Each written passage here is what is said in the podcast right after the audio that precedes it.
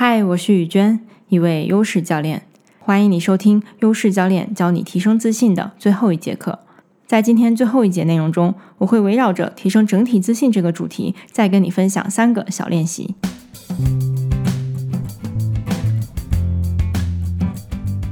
我们在第一节中就有提到，可能每个人或多或少都体验过不自信。但是我们每一个人的不自信，除了程度不同之外呢，我们不自信的核心可能也是不一样的。在我做一对一咨询的过程中，我就发现，当我们具体到每一个人的身上，单纯用不自信这个词来说呢，实在是太广了。我们可以去聚焦，到底你的不自信是因为什么？可能是因为从小环境的关系，导致你一直不断的去跟他人进行对比，然后看到了自己很多缺点，一味的关注着自己的缺点，从来没有想过自己可能也有优势。也有可能你的不自信呢，仅限于某一个生活的领域，比如说在人际沟通或者表达方面，你不太自信自己能够很轻松的交朋友，或者很自如的表达自己的想法。在我们进行提升自信的练习之前呢，先去聚焦了解一下你的不自信背后到底有什么样的想法，因为它可以帮助我们在接下来做提升自信的小练习的过程中，可以更加准确的对症下药。首先，我们来认识第一个提升自信的小练习。其实它可能不是一个具体的练习，更像是一类练习。我们先简单称它为自信日记吧。这个练习最主要的就是通过记录的方式，但是具体记录什么样的内容可以帮助我们提升自信，这一点是非常重要，也是需要我们去私人定制的。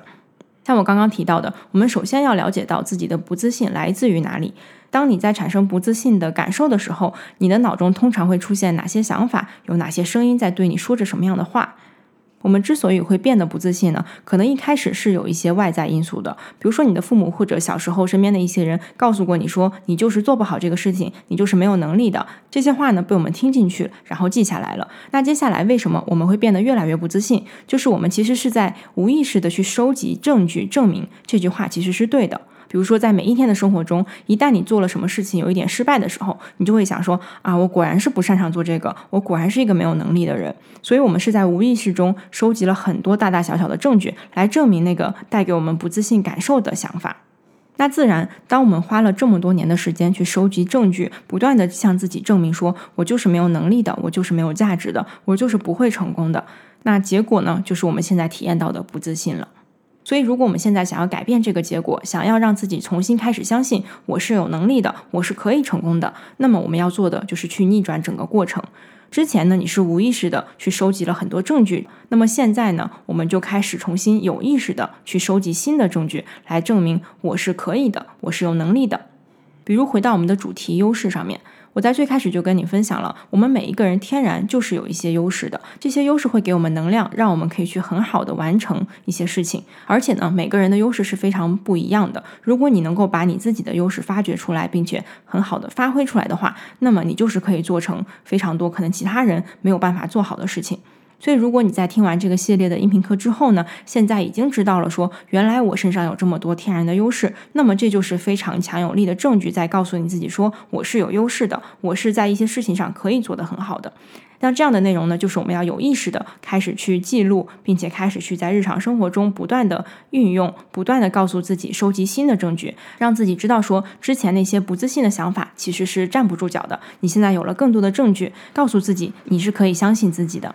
在我过去跟咨询客户们的实战经验中呢，我们发现了比较有效的去使用这个小练习的方式呢，是我们先去找到一条你之前比较强烈或者是你非常相信的一个不自信的想法。有可能你会觉得说，可是我有好多不自信的想法，那没有关系，我们可以一个一个的来战胜它。所以首先呢，选择一条你的不自信的想法，比如说我没有办法好好的表达自己。那接下来呢，你就可以准备一个本子，当然也可以是电子版的。然后每一天呢，在这个本子中记录下来你能想到的。其实你可以好好表达的一些证据，尤其一开始在我们做记录的时候呢，这些证据可以来自于我们过往的回忆。比如说，你特定每天花一段时间，哪怕只是五分钟，坐下来去思考一下，从小到大有没有哪些时刻我其实还挺擅长表达的。比如，可能我在跟朋友聊天的时候，我的表达就是不错的，或者说曾经我在一节课上面其实很顺畅的发了言，把一个自己的想法讲了出来。那这些小的例子呢，都可以把它记录在你的这个本子上面。以及接下来的每一天中呢，都可以带着这个觉察力去观察自己在一天当中有没有哪些时刻是可以好好表达自己的。除此之外呢，我们也可以去记录他人的反馈，比如来自你的好朋友或者父母的一些认可和肯定。那这些话呢，我们都可以直接的把它们记下来。有可能你在一开始记录的时候，心里还是带着不相信的，会觉得说，哦，他们就是我的好朋友，他就是人特别好，所以他才说了这样的话。但是没有关系，我们现在只是去客观的把这些东西都收集下来，目的呢，就是去收集越多的证据越好。虽然这个练习听起来好像很简单，可能你会怀疑它的有效性，但是以我目前的经验来看呢，其实它对于提升自信是有非常直观的效果的。尤其在前期，我已经见过很多人，只是做了几天的这样的记录，就已经可以明显的感受到自己的状态开始变得比较积极了。不过，当然，几天的记录不可能让你直接变成一个很自信的人，因为毕竟之前你的不自信是来自于很多年的一个积累。那现在呢？因为我们是有意识的，所以可以缩短这个时间，但是依旧也是要花到可能几个月以上的时间。那这也就是为什么我非常推荐大家最好可以有一个专门的本子或者一个地方去记录下来，因为第一，除了在脑中想过之外呢，我们用手把它记下来是一个强化记忆的过程。第二，其实也是为了方便我们日后去回看。因为提升这个自信的过程呢，你自己亲自去经历之后，就会发现它是一个非常反反复复的过程。可能今天你觉得自己还挺自信、挺开心的，第二天不一定发生了什么，或者你自己身体不一定有什么样的变化，你忽然又开始变得非常不自信了。那当我们的自信又掉下去的时候呢，这时候你之前的记录就会非常有帮助。你可以通过及时的去翻看之前的记录，让自己知道说你有这些证据在证明自己是可以的，并且呢，看到自己的自信在过去这段时间已经。得得到了一些提升，那这些都会给你更多的信心，说我可以坚持下去的。虽然今天可能有点不自信，但这不代表我未来一直都会是这样的。我是有可能变成一个真正自信的人的。接下来我们来看第二个小练习，设计一些让你能够感受到自信的小实验。这个练习呢，也是推荐大家跟刚才讲的那个小练习呢一起去实践。因为刚才的那个练习，我有提到说，我们更多的是在回顾过去的经历，以及觉察现在发生的事情。那现在我们讲的这个小练习，是关于怎么样可以更加主动地设计出一些让我们可以感受到自信的小实验。当然，这里的实验不是要做一些科学实验，而是说我们可以抱着这种实验的态度和精神去面对我们生活中接下来要发生的事情。比如，我们依旧来用这个不相信自己可以很好的表达的例子。假设你一个月之后呢，要在老板以及很多同事的面前做一个汇报演讲，那因为你不相信自己能够表达，所以一想到这件事情呢，你是非常慌张跟恐惧的。那现在除了在自己的日常生活中开始收集证据，让自己知道说，其实我也是可以很流畅的去表达的之外，我们可以设计的部分呢，就是比如说先把这个演讲稿在你自己觉得最舒服、最信任的状态下去尝试，可能是你的家人，或者可以是你自己，在你成功的完成了这个挑战系数比较低的实验之后呢，要及时的给自己认可和奖励。比如，你可以做的第一件事情，就是在你的小本子上记录下来，你今天很顺畅的把你的这个演讲稿跟你的家人讲过了，然后呢，他们的反应也很不错，甚至呢，因为这是我们自己主动设计的实验，你可以要求你的家人或者朋友，告诉他们说，我现在跟你讲完这个之后，我希望你可以给我非常多积极的反馈，因为我想要提升自己在表达方面的信心。借助这种方式，我们就可以比较直接的收集到一些正面的肯定。那下一步呢，我们就可以尝试把这个难度系数再调高一点，可能去找一个你关系不是非常亲近的同事去做这样的演讲练习。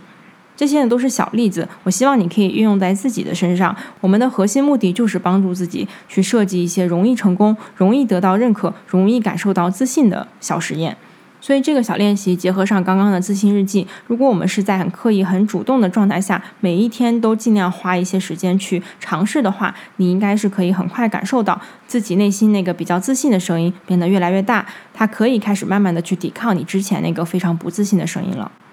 最后我们来看第三个小练习，我简单称它为借助想象。可能你也听说过一些提升自信的小练习，比如有的人会说，你就想象一下你自己成功之后的样子，或者你成功之后有多么的开心，然后呢，把那个画面让自己能够体验到这种积极的情绪，那你就会变得更加自信了。但是我个人呢，觉得这个还不够具体。因为单纯的去想象这种非常正面的画面，对于现在不太自信的我们来说呢，是比较难的。因为你脑中的声音一直在告诉你说，你想那个也没有用，它太积极了，你做不到的。所以如果是这样的话呢，我们让自己去想太积极的画面，反而会带来反作用，就是让你变得更加的消沉跟不自信。那借助什么样的想象是有帮助的呢？其实这个练习呢，也是来自于我跟不同的客户在沟通探索的过程中，他们发现并且在实践之后感受到有用的一些方式，我拿出来分享给你们。不过我也希望你不一定要照搬这些方式，而是去尝试一下，用在你的身上到底是不是有效的。如果效果不是那么好的话呢，也要去思考说可能是为什么，我们可能要对这个方式做哪些调整，会对你来说更加的有效。目前在我们的探索中呢，有了解到可以借助三类想象是比较有效果的。第一类呢，就是先去找到曾经自信的你自己，因为很多人虽然现在可能是不自信的，但是过往在你的生活当中，尤其是小时候，你很有可能是体验过自信的感觉的，哪怕是一个比较短暂的时期。比如说，有的人是在学校某一个社团参加活动的时候，那时候他可能当了社长，他在那个状态里面其实是相当自信的，所以我们就可以借助这个曾经很自信的你自己。第二类我们可以借助的呢，是未来变得自信的你自己。对有的人来说，这个带给他的动力可能会更大一点。就是你可以想象自己在经过了现在这几个月的努力之后，你慢慢的开始收获了自信，变成了一个更加自信的人。那这个自信的形象呢，是你自己认可并且觉得有可能达到的，不需要是那种非常自信或者是非常积极的一个状态，只需要是你觉得挺好的，你觉得足够了的自信的一个状态就可以了。第三类呢，我们也可以去借助在自信方面你很崇拜或者很欣赏的人。选好了一个你可以借助的形象之后，我们需要做什么呢？其实这几个形象呢，也是为了帮助我们一起共同去抵抗我们过往已经形成的那些不自信的想法的。就是当你在面对一些事情，脑中忽然蹦出了一个想法，告诉你说你不行的，你一定做不好的。那这时候呢，我们选择主动调动起刚刚你选好的一个角色，比如说可能是过去很自信的你自己，或者未来那个你想要成为的自信的自己。也可以是一个你崇拜的很自信的人，把这个形象调动出来之后呢，就去想象，如果是他们的话，他现在会对你说什么？他会用什么样的话来反驳你脑中出现的这个不自信的想法呢？比如你现在见到一个陌生人，他想跟你交朋友，你脑中忽然出现了一个想法，跟你说，你这么不擅长表达，你是不可能跟他交朋友的。那这时候你就可以通过想象，把曾经那个很自信的自己请出来，比如说可能是十五岁的你自己，那这个十五岁的自己可能就会对现在的你说。没关系，只是交个朋友而已，不需要表达多复杂的内容，你就跟他聊一聊彼此有趣的经历，可能就成为朋友了。因为我们现在请出来的这个形象并不是非常遥远的，甚至可以说是你自己信任或者相信的一个形象，所以呢，他们对我们说的话往往是比较有效的。我们可能在当下就可以选择去听他们的话，而不是脑中那个不自信的想法在告诉我们的了。好的，那以上呢就是我想跟你分享的三个提升整体自信的小练习。提升自信一定不会是一个非常快、非常容易的过程，因为毕竟我们是花了很多年才逐渐形成的不自信。所以，如果我们现在想要去改变或者调整这样不自信的思维习惯的时候呢，也自然是需要花一定的时间，并且整个过程中我们需要保持觉察，不断的去记录，不断的去认可自己已经做到的改变。我目前也在接触很多希望自己可以变得更自信的长期客户，包括我自己这几年来变得越来越自信的经历呢。这个过程可能会反反复复，也很有可能你会体验到一些失望跟沮丧的时候。但是呢，我希望你像我一样可以相信，每一个人都是可以变得自信的。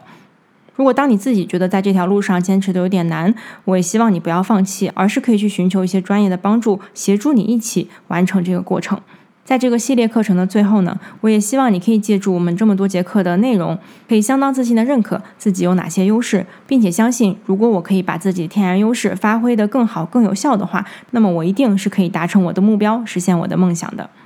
最后，再次感谢你收听这个系列的课程。在我们课程的更新结束之后呢，我们不会再做线上的面对面答疑，但是依旧欢迎你可以私信联系到我去解答你的疑问，并且我也有自己的公开免费的视频频道，在 B 站、YouTube、小红书这些视频平台都有发布。频道的名字就叫做优势教练雨娟。在那个频道里面呢，我会持续的跟大家分享优势以及教练相关的内容。如果你对这些内容有兴趣的话呢，欢迎持续关注和交流。